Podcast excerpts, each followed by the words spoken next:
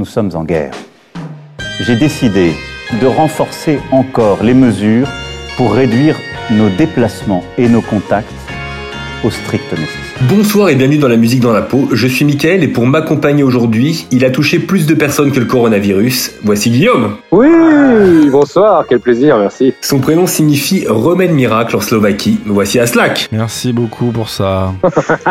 quel enthousiasme Ah, C'est le confinement, c'est l'enthousiasme du confinement. Eh ben, c'est un épisode un peu exceptionnel, puisqu'on est tous confinés chez soi, d'où le son un peu du tout, puisque on s'appelle. Oui, c'est ça, on Oui. est chacun chez soi et moi, je récupère les appels via mon téléphone que je rentre dans ma carte son, ce qui explique pourquoi la qualité de ma voix est bien supérieure à la vôtre. Ça n'a rien à voir avec nos personnalités. Voilà, je tenais à le dire. Mais- mais ça- Merci de le préciser. Et donc on a décidé de faire des, des mini-épisodes consacrés à plein de sujets sur le fait de rester chez soi. Et aujourd'hui on va parler des albums tristes mais réconfortants. Messieurs, qui veut commencer? Bah vas-y, commence Mitch, tiens, commence. Eh, eh ben alors, je vais commencer. Un album pour moi qui est triste mais réconfortant, c'est un album de par un mec qui s'appelle The Tallest Man on Earth. Oui. L'album Shall- Shallow Grave qui est sorti en 2008. Très très bel album. Et donc c'est un artiste euh, suédois et il fait de la un mélange de, de, de quoi? C'est de la folk, un peu euh, teinté d'americana. Oui, ça, c'est vraiment de la folle. C'est vraiment emprunté euh, dans les grandes lignes à Dylan, un peu, tu vois. C'est exactement ce que j'allais dire. voix très nasillarde Exactement. et du banjo qui doit plaire à Laura On Felpin. peut commencer par une question. Est-ce que, enfin, il mesure combien ce mec en fait, par rapport au nom de son groupe, je veux dire? Alors officiellement, ce serait pas, il n'a pas été officiellement reconnu comme l'homme le plus grand de la Terre. Ah d'accord, donc ça n'a rien à voir. Ce sont des rumeurs. D'où il tient ce nom en fait Alors, du coup, est-ce qu'on s'est renseigné là-dessus? Eh bien, euh, on s'est renseigné, non. J'ai son vrai nom si vous voulez. Oui, vas-y, je t'en prie. Il s'appelle James Christian Madsen. Voilà. Ah, mais c'est le mec le plus grand du monde. Ouais, Ouais, c'est du suédois, c'est c'est précisément la définition. Ah bah voilà. Très bien. Mais j'ai, je cherche et vraiment, j'ai aucune info sur pourquoi c'est l'homme le plus grand du monde en fait. Bah, alors dis-nous plutôt pourquoi t'as adoré cet album. Bah, c'est un album qui est, euh, je sais pas, je le trouve euh, très pas. Il est, il est triste, il est très mélancolique. C'est vraiment un gars tout seul avec sa gratte et à à l'arrière, t'entends des, des, des oiseaux qui chantent quoi. Je sais pas, ça me, ça me, ça me touche beaucoup. C'est un Suédois qui s'inspire vraiment tout, de tout le, le folk américain, je trouve. Donc ça, c'est la partie euh, triste, euh, émouvante euh, de, de l'album. Mais quelle est la partie réconfortante de cet album? Bah, je l'ai dit, il y a des oiseaux. Non, mais Ah, c'est en vrai. non, mais je sais pas, il y a, il y a- il y a toujours un, un truc un peu euh, mélancolique latent, mais il y a. Je sais pas, il y a les paroles qui sont un peu. euh, qui, sont, qui, qui ont des petites, des petites ouvertures. La, la pochette, c'est des nuages, avec, mais il y a du soleil quand même. C'est c'est toujours un peu ambivalent. Très poétique, très métaphorique. Et, euh, quand est-ce que tu as découvert cet album? Et ben, j'ai découvert cet album, je pense, il y a. Il y a peut-être euh, 10 ans maintenant. Il est sorti en pas du tout, 2008. j'ai- hein. J'ai découvert ça, je pense, en 2010 ou 2011, un truc comme ça. Ouais. Et je pense que c'est en, en errant sur des, des, des- je sais pas, des, des trucs de, de, de streaming ou de. Sur MySpace, Ouais, ouais. il n'y a, pas de- y a pas de tabou. Il y avait MySpace en non. 2008 Si, si, si, il y avait encore MySpace, je crois. Ouais, c'était, on était déjà sur Facebook, non, peut-être les deux, ça se croisait. Non, on allait, cette on allait sur les blogs. A priori, on allait sur les blogs. Mais c'est peut-être c'est peut-être plus sur des blogs, ouais. En tout cas, à l'époque, Pitchfork l'avait crédité d'une note de 8,5 sur 10, ce qui est une excellente note pour Pitchfork. Qui n'est pas son premier album, si je ne m'abuse. Ouais, il a fait un EP Il avant. avait, et il avait fait un EP en 2006 qui s'appelle euh, The Tallest Man on Earth. Mais alors, ce qui est très marrant avec ce disque, parce que moi aussi, je l'ai beaucoup écouté, c'est que j'ai beaucoup écouté cet album. Et après, j'ai pas du tout écouté les autres. Bah. j'ai pas suivi la carrière de ce mec, en fait. J'ai fait, ah bah. putain, il est génial celui-là. Puis voilà, c'est tout, je me suis arrêté là. bah, franchement, l'al- l'album d'après, The Wild Hunt, qui est sorti en 2010, est vraiment, vraiment cool. Et après, j'ai fait comme toi, j'ai abandonné. Ouais, c'est bizarre, il y a des artistes qui ont fait, yes, ils sont forts. Puis on s'arrête là, c'est tout, c'est bizarre. Et, et je crois que récemment, Spotify euh, m'avait mis en avant genre le nouveau single de Tallest Man on Earth. Et pour le coup, il est vraiment bien. Il est revenu à des trucs un peu plus euh, basiques s'il avait un orchestre après et ça me, ça me Et il est, pas, il est passé en concert ou il va passer en concert? Enfin, quand, enfin non, il peut plus, mais je crois qu'il allait en concert, en tout cas, euh, bientôt. Peut-être. Et Mitch, Ouais. tu l'associes à un souvenir ou pas cet album en particulier? Euh, je l'associe à des. Ouais, en tournée. Tu sais, quand t'es dans le camion et que, que le soleil se lève ou que le soleil se couche, et c'est des bons souvenirs quoi. Bah, c'est vraiment je de la route. pense que c'est le moment idéal de nous raconter un peu cette vie de musicien que tu as vécu parce que t'es un peu la rockstar de notre trio. Ouais, la pop star à la limite. Ouais, Attends, Mais, tu, tu- euh, tu faisais, tu faisais rêver un peu tous tes amis musiciens à l'époque. Raconte-nous ça, par pitié. Il s'avère qu'il fut un temps, j'avais un groupe qui s'appelait The Teenagers et euh, on a été découvert sur MySpace et ça nous a permis de signer euh, euh, de signer un disque chez euh, XL Recording. Oh Allez là Je fais comme si je savais pas. Je fais comme si je savais pas. Je l'apprends, je l'apprends en direct. Et euh, ouais, bah, ça, ça nous a permis de faire des tournées dans le monde entier et de jouer à Reading, Leeds, euh, Glastonbury, Coachella. Ok, ok, ok.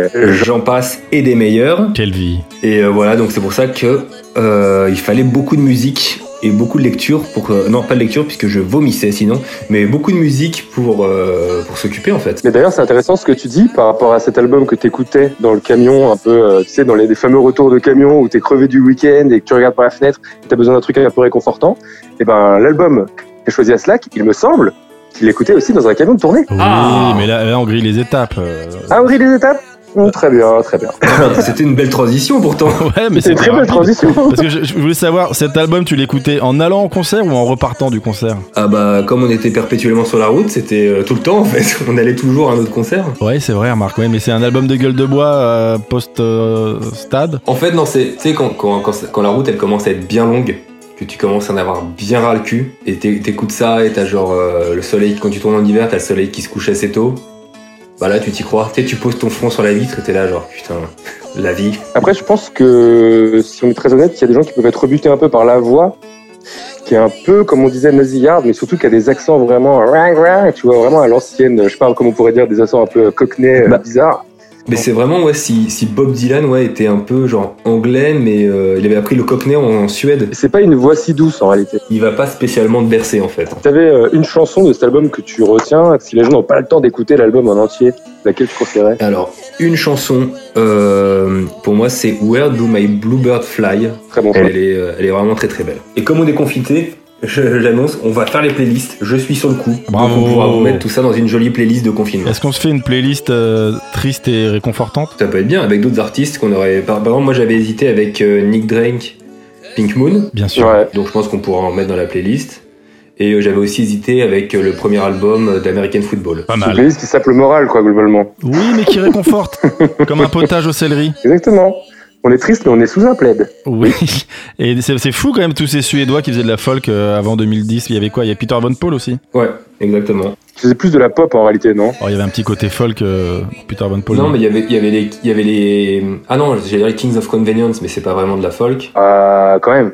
Enfin, c'est plus de la, ouais, comme disait, c'est de la pop, mais méga Ouais. douce, quoi. Ah oui, c'est super soft, c'est. euh, Mais effectivement, pour revenir à ces, ces lendemains de tournée, t'avais raison, Guillaume, parce que c'est précisément le choix de mon album, effectivement, Et oui. qui est donc l'album Bon Hiver, Bon Hiver du, de l'artiste Bon Hiver. Attendez, attendez, parce qu'on a fait une, euh, une petite boulette juste avant. Je viens de vérifier Kings of Convenience, ils sont norvégiens. Mais c'est pareil, ils sont scandinaves. Et on embrasse toute la Scandinavie. ouais, c'est pareil, quoi. Bah, j'ai le droit, je, suis- je me- je m'appelle Aslak, j'ai le droit de vanner les Scandinaves. C'est le seul peuple que je Oui, peux c'est vrai, c'est vrai, en c'est vrai, c'est vrai. Euh, oui, alors Bon Hiver, qu'on prononce effectivement Bon Hiver et pas Bon Hiver comme le font la plupart des gens. Exact. Donc Bon Hiver, qui a sorti son deuxième album, donc qui s'appelle Bon Hiver, Bon Hiver, le 20 juin 2011. Et une fois n'est pas coutume, cet album a cartonné, 9,5 sur 10 chez Pitchfork. qui est exceptionnel. C'est un album, euh, euh, pour moi, qui fait partie d'un. C'est devenu un classique de ces dernières années, quoi. Cet album, en fait. Parce Parce que. que même l'Express a dit euh, que c'était 10 tourbillons oniriques, qualifiant l'album de nouveau et joyeux et majestueux. Donc si l'Express a dit ça, C'est vrai que c'est des tourbillons. Ouais, je suis d'accord avec. Et je confirme d'autant plus que j'ai moi aussi la fiche Wikipédia sous les yeux et c'est précisément ce qu'il y a écrit. Bravo pour cette recherche approfondie que je partage. ah non, mais moi je suis, je suis abonné à l'Express, pardon monsieur. Mais effectivement, on, on écoutait ça avec Guillaume euh, les lendemains de concert. Alors, on n'a pas eu la, le même enchaînement de dates que toi, euh, Mitch, mais on a quand même euh, bourlingué, on peut le dire, euh, Guillaume. On a Oui. voyagé. D'accord. Et je sais pas si on peut tout révéler, mais on a, on a beaucoup euh, consommé d'alcool. Euh, ouais, on a fait On la a fête. fait la ouais. fête. On a fait la fête de manière très intense. Et les lendemains, euh, les retours sur Paris étaient toujours très compliqués. Mélancolique. Et on avait exactement cette. Moi, je dors pas du tout dans les vannes parce que je, je, je déteste ça. Et du coup, je mettais cet album tous les week-ends quand je rentrais de- sur Paris en gueule de bois. Je collais effectivement ma tête contre le carreau et je regardais les, les chants défiler en écoutant euh, Bon Hiver en me disant que je n'arriverais jamais à cette excellence. Et j'avais raison d'ailleurs. Pour ceux qui, si ça existe, pour ceux qui ne connaissent pas du tout Bon Iver, qu'est-ce que c'est comme musique en fait, Bon Iver? Eh ben c'est c'est ça qui est fou, c'est que ça, ça mélange plein de choses. Parce que le premier album, tu- tu- Guillaume, tu connais bien l'histoire du premier album, je crois. Non, mais le premier album, en gros, la légende, c'est qu'il avait un groupe, il avait une meuf dans les grandes lignes, et que d'un seul coup, tout, s'est- tout est parti en couille, c'est-à-dire que son groupe s'est séparé, sa meuf la tège, et en gros, la légende raconte qu'il est allé dans une maison euh, dans la campagne et qu'il a commencé, qu'il a composé cet album.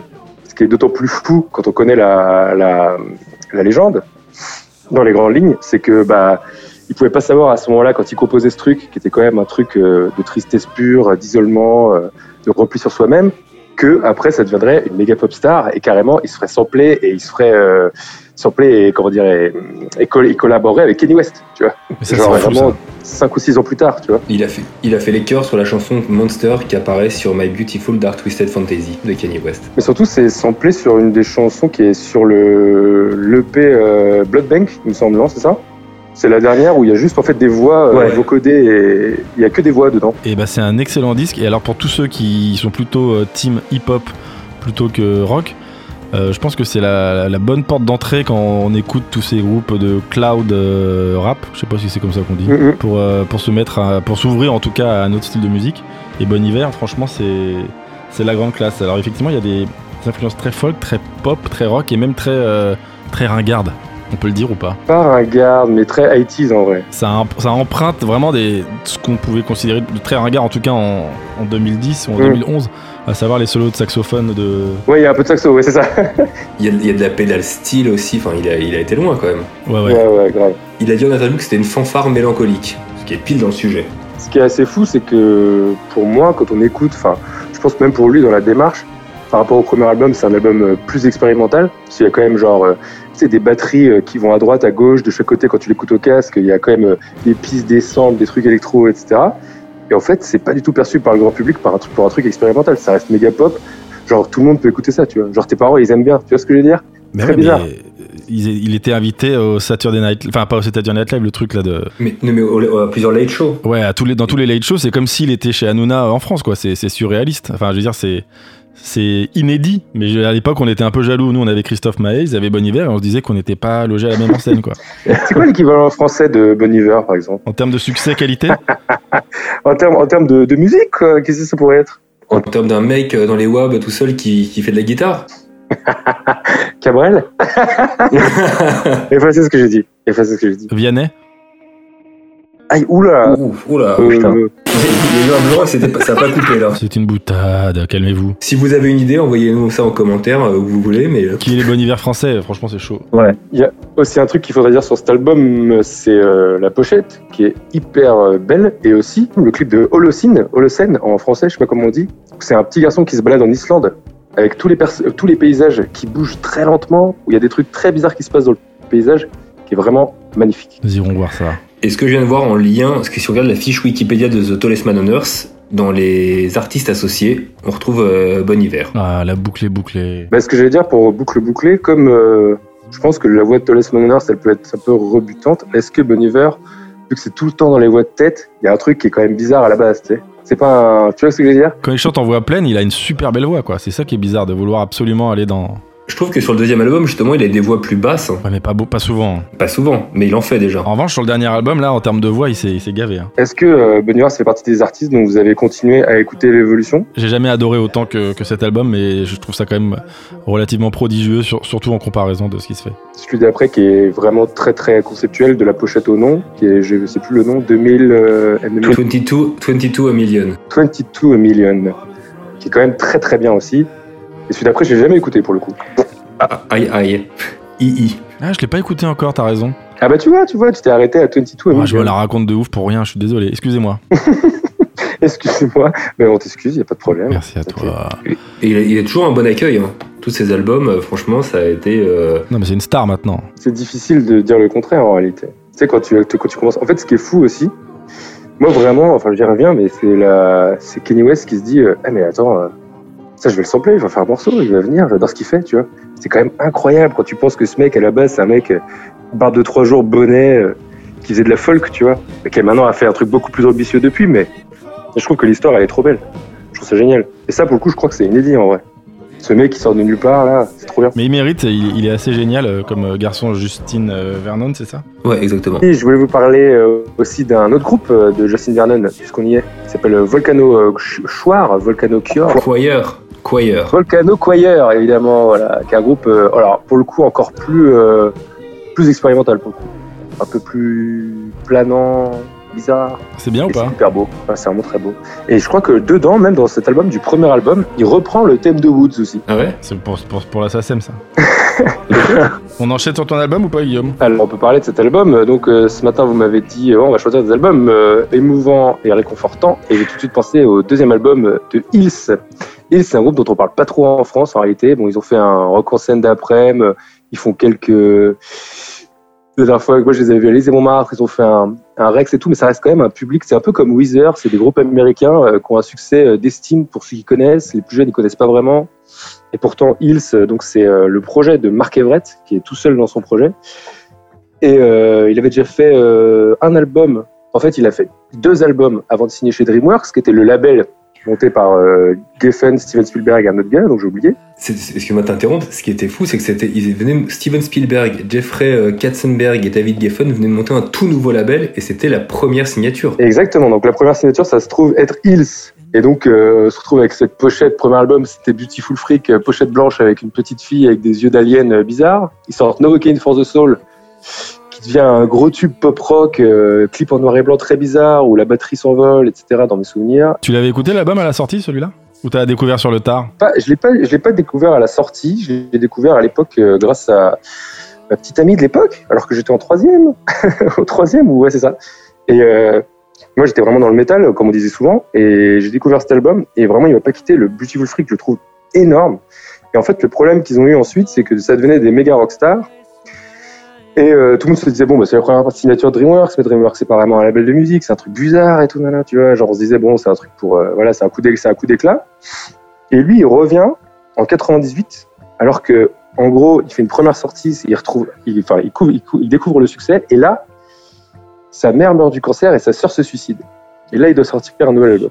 Et là, le, cet album qui arrive, dont je vais vous parler, c'est Electroshock Blues, qui sort en 98, qui est censé être pour les fans de Hills le meilleur album de, de tout Hills, parce que c'est un truc hyper. euh, En gros, pour moi, il y a tout le sel de, de Hills dedans, c'est-à-dire qu'il y a les morceaux très tristes, très mélancoliques. Le premier morceau, il s'appelle Elizabeth on the Bathroom Floor, et c'est euh, c'est sa sœur qui s'appelait Elizabeth, qui s'est suicidée, Mhm. et donc on rentre direct dans le vif du sujet. Très, très triste. Pareil, je pense qu'il y en a qui pourraient être rebutés par la voix. Il a une voix très. Il a des, un peu des graviers dans la voix, bizarre. Il n'a pas, il a pas une euh, capacité à chanter. Euh, c'est pas des, c'est pas Bon Iver, quoi, tu vois. Il va pas dans les. Sais, c'est pas un chanteur de ouf. Ouais, mais il dégage beaucoup d'émotions. C'est ça, il y a toujours une orchestration en fait où lui, pareil, il joue avec les samples, il joue avec des trucs. En fait, il joue toujours avec le, le second degré plus ou moins, tu vois. Il va faire une chanson qui s'appelle euh, Cancer for, Cancer for the Cure, qui est genre, euh, qui est genre une sorte de truc un peu rythmé, un peu bizarre, où il met des samples de, fi- de, de musique de film noir derrière, bizarre. Qui a été utilisé dans American Beauty, si je me trompe pas. Ouais, et surtout, bah voilà, donc pour ceux qui connaissent pas, ce qui est fou en Hills, encore une fois, c'est que, par exemple, sa musique, elle est dans tous les Shrek, elle est dans tellement de films. En fait, aux États-Unis, c'est c'est genre archi connu, tu vois. C'est-à-dire qu'il il est dans, il est dans plein de films. Là, récemment, il était sur un, dans le documentaire The Jinx, c'était la BO to The Jinx. Enfin, tu vois, en gros, c'est Ah ouais utilisé. Très bon doc d'ailleurs. hein. Très bon doc. Et en gros, donc, euh, cet album, ce que j'aime là-dedans, c'est que, en gros, bah, c'est que du, c'est que des paroles. euh, Comment on s'en sort, quoi. C'est-à-dire qu'en fait, ça commence par Elizabeth on the Bathroom Floor, c'est la première chanson, et il parle du, donc du suicide de sa sœur, et ça termine sur PS You Rock My World. Et la dernière chanson de l'album, c'est la dernière euh, parole de l'album, c'est Maybe It's Time to Live. En vrai, c'est un album, euh, comme on dit, euh, exutoire. Et du coup, j'ai pensé direct à cet album, je le trouve hyper réussi et hyper beau. Et voilà. Et donc en quoi ça t'a- ça t'apporte de la joie quand même tout ça? Et ben en vrai, a un truc qui me plaît là-dedans, c'est que, comme je t'ai dit, il y a toujours un second degré, et il y a toujours, en gros, il peut te faire passer, par exemple, je pense à une chanson qui a été clippée qui s'appelle Last Stop This Town. Et dedans, il y a genre, quand tu regardes le clip, et genre, il y a une. Déjà, c'est une musique un peu. Ça commence comme une musique enfantine avec un petit clavier, tu vois, bien mignonne. Et dans le clip, il y a une carotte qui lui parle, tu vois. Et c'est c'est un truc où, en fait, c'est un album, genre, là, ok, bizarre, fait que des, que des trucs comme ça avec une voix, tu sais, genre, oh, c'est très, très, très étrange. Et par contre, en fait, moi, il y a un truc qui me, qui me tue, c'est les, c'est vraiment les paroles. En gros, lui, sa poésie, c'est d'être, euh, hyper simple, hyper cash. Et genre, la première, chan- la première euh, parole de You Rock My World, c'est I was at a funeral, the day I realized I wanted to spend my life with you. Je trouvais ça trop beau, tu vois, de se dire, bah, en gros, euh, enfin, je sais pas, il y a des trucs euh, qui m'émeut, comment on dit, qui m'émeut, ça se dit ça? Oui, ça se dit. Oui. On comprend ce que tu veux dire. De toute façon, si on voit la liste, la, la tracklist, en fait, c'est Elizabeth on the bathroom floor. Après, c'est Going to Your Funeral Part 1, Ouais, ouais. Cancer for the Q. Si on, si on se réfère à cette appartenance à DreamWorks, ce côté Steven Spielberg, musique de film, etc., il y a Going to Your Funeral, Going to Your Funeral Part 2. En fait, il n'y a pas du tout de musique, c'est vraiment juste une musique qu'on pourrait avoir dans un film. C'est que de ça. Tu sais que Hills, il, là, il profite d'un bon retour de hype en France. Tu sais comment Euh, attends, je réfléchis. Non Ben, Angel a repris euh, le morceau euh, That Look You Give That Guy. Oui, Zatle Give That Guy qu'elle a mélangé avec euh, qu'elle a mélangé avec l'attrapé à coup de soleil de Richard Cochon, parce que c'est exactement les mêmes accords. Mais en fait, c'est ça, c'est c'est comme euh, tu sais, il y a des chansons, je pense que That Look You Give you- That Look You Give That Guy qui est dur à dire, putain. Je pense qu'il y a plein de petits qui doivent connaître cette mélodie et connaître cette chanson parce que pareil, je l'avais vu dans des radios crochets, reprises, etc. Des radios crochets. Oui. Et, euh, Boomer Pour découvrir des vedettes. Voilà, pour découvrir des vedettes qui ont des impresarios. Et en fait, euh, je suis pas sûr qu'ils savent que c'est Hills. Et c'est comme, euh, c'est comme Island in the Sun de Weezer. Il y a des gens, plein de gens qui connaissent la chanson, mais ils connaissent pas du tout Weezer, ils connaissent pas du tout euh, ce que c'est, ce que, enfin, l'énormité de ce groupe, tu vois. Par contre, ils connaissent bien, ils connaissent bien la poste. Voilà, c'est ça, c'est le, c'est le jingle de la poste. Mais euh, Angèle, elle cite régulièrement cette chanson euh, comme sa chanson préférée de tous les temps. Ouais, mais c'est, c'est vraiment une super belle chanson. Encore une fois, c'est hyper dépouillé, hyper simple. Mais, euh, mais ça traduit une émotion euh, hyper forte. Parce que là, je suis en train de voir la liste de ses participations à des films. Et c'est euh, impressionnant. Ça va, ça va de Scream 2 à, donc à tous les Shrek presque, à Scrubs, Hellboy. Mais encore une fois, c'est pas des musiques. En fait, c'est pas des musiques pour les films. C'est qu'ils reprennent les, les chansons. Je me rappelle dans Shrek, Shrek 1, c'était euh, c'était euh, Beautiful Freak, il me semble, qui allait très bien avec le film. My, Be- My Beloved Monster. Ah, Ma Beloved Monster, ouais, bon voilà. Ouais, tu vois. J'étais pas loin. Non, mais oui, c'est une, autre- une autre super chanson. En tout cas, si je vous conseille Hills, je vous conseille le 1, le 2, les deux premiers albums, pour vous faire une idée. Et celui-là, bon, faut vraiment être préparé, mais si je vous conseillais un morceau, euh, je conseillerais Climbing Up to the Moon, Climbing to the Moon, pardon, et PS You Rock My World, qui est quand même une des très belles chansons. Et est-ce que vous aviez d'autres artistes? Vous aviez hésité? C'est marrant que tu poses la question alors qu'on en a discuté sur le chat. T'es vraiment un manipulateur. Bah, il est fort, hein. c'est les, euh, les coulisses, les coulisses, il dévoile les coulisses. on, on- on ne cache, on ne cache rien. Euh, moi j'hésitais avec, euh, effectivement, j'hésitais avec euh, Misery is a Butterfly de Blonde Redhead, qui est un de mes albums favoris de tous les temps. Magnifique. Et également, et là c'est beaucoup plus euh, indé, euh, Des Murs, je sais pas si on prononce comme ça, du groupe Engine Down. Ouais, bravo. Qui est un monument aussi. Oh là là, la première chanson de cet album, elle est, elle est folle. Très très très beau, très beau. Eh, Il y a un truc qu'on n'a pas cité aussi qui est assez réconfortant, c'est euh, Sigur Rós. Ah, c'est vrai que c'est réconfortant. Genre, euh, tu vois, l'album, euh, l'album bleu avec le fœtus, dont je connais, connais pas le nom, dans leur langue islandaise, leur langue mi-inventée. Alors, je trouve que la pochette, elle correspond très très bien au son. Ne serait-ce que la première chanson, on a vraiment l'impression, si tu l'écoutes genre dans le noir et tout, t'es vraiment dans un, dans le, corps- dans le ventre de ta mère, quoi. T'as hésité, Guillaume, avec d'autres albums? Moi, non, j'ai pensé direct à celui-là. Après, euh, j'imagine qu'on a d'autres rubriques qui vont venir où Inch'Allah je pourrais placer d'autres euh, d'autres albums. Mais non, mais j'ai vraiment pensé à celui-là directement. euh, je l'adore. Et aussi, euh, bah après, c'était plus plus spécial, mais l'album qui me réconforte et que j'adore pour l'histoire et pour ce que ça représente et pour le personnage, c'est euh, l'album de Chet Baker où il chante tous les classiques. Le seul le premier album où il s'est mis à chanter, que j'adore et je connais par cœur. Voilà. Bravo. Très belle sélection. Et euh, du coup, bah, on fera cette petite playlist alors, avec plaisir. On est sur le coup. Et euh, du coup, surtout, il va y avoir d'autres numéros, comme ça, d'autres épisodes de spécial confinement, tant qu'on est euh, chacun chez soi. Et on essaiera d'en poster le, le- le plus possible et le plus régulièrement possible. Bah, merci pour, euh, pour, euh, pour votre sélection. On va essayer de faire plus d'albums, mais on a aussi demandé à d'anciens invités ce qu'ils ce qu'ils avaient comme opinion là-dessus sur ce sujet. Et on a reçu l'avis de notre cher ami Mehdi Maizi. Alors, euh, moi, mon, mon album triste mais réconfortant, c'est un album qui s'appelle justement Tristesse Business saison 1, qui est un album sorti en 2019, qui est un de mes disques préférés de 2019, en avril 2019, tiens, il y a bientôt un an. C'est euh, l'œuvre d'un artiste qui s'appelle Luigi, et euh, c'est sorti sur euh, son label. Bon, c'est sorti sur Universal Industries, mais sur son label qui s'appelle Fufun Palace. Et ça, déjà, je crois que c'est assez beau. Je crois d'ailleurs que c'est une référence à American Pie. C'est c'est le nom d'un film porno que les gars regardent dans un des American Pie, je crois. Fufun Palace. Bref, pourquoi pas. Euh, c'est un album de, de rupture mais assez doux. Donc c'est clairement un album de rupture, attention, hein, voilà, de, euh, de, de tromperie, d'adultère, euh, de gens qui s'aiment et qui se détestent, euh, de gens qui détestent les gens qui s'aiment, de gens qui ont envie de redevenir une personne qui aime, bref, de déçus de l'amour et en même temps de gens conscients que l'amour c'est essentiel. C'est-à-dire que même si on a quand même la certitude que c'est quand même toujours la merde, on, est toujours irrémédiablement attiré par cette merde et c'est un peu ce que raconte cet album-là. Euh, voilà, donc les prods sont mortels, tout est très mignon, c'est assez jazzy, soul, c'est aussi très vachement dans l'esprit euh, OVO, donc OVO étant le label de Drake, il y a vraiment des morceaux qui sont quand même vachement, je pense, inspirés de l'époque Tech Care de Drake, notamment un morceau comme Plus haut, par exemple, la piste 5. Et juste aussi quelque chose d'important à dire, c'est que c'est un rappeur, moi j'ai découvert au début des années 2010 et je le trouvais bon sans plus. Et c'est quelqu'un qui a travaillé, qui a pris le temps pour, voilà, 8-9 ans plus tard, sortir un disque un peu définitif, qui lui a permis de construire une vraie fanbase et qui fait de lui un, voilà, un rappeur aujourd'hui qu'on attend et qu'on connaît, il remplit des salles. Surtout dans le climat actuel où parfois on demande aux artistes d'être très bons tout de suite, euh, on leur laisse pas vraiment le temps. C'est cool justement de voir qu'il est possible de prendre son temps, de faire des erreurs et jusqu'à se trouver. Donc euh, je voulais parler de ce disque-là parce que c'est complètement un disque triste et en même temps un disque qui fait du bien. Je crois que c'est ça le pitch. Bisous, bon confinement à tous. Euh, encore des morceaux qui vont se retrouver dans la playlist. Bah, merci de nous avoir écoutés. Si vous êtes chez vous, et j'espère que vous l'êtes, euh, amusez-vous bien, divertissez-vous bien. Lavez-vous les mains. Lavez-vous les mains. J'ai l'impression que les Skypero, les, euh, l'application House Party est en train de, de fumer tout le monde. Là. Et on se dit à très bientôt. Au Bah, à très bientôt, oui.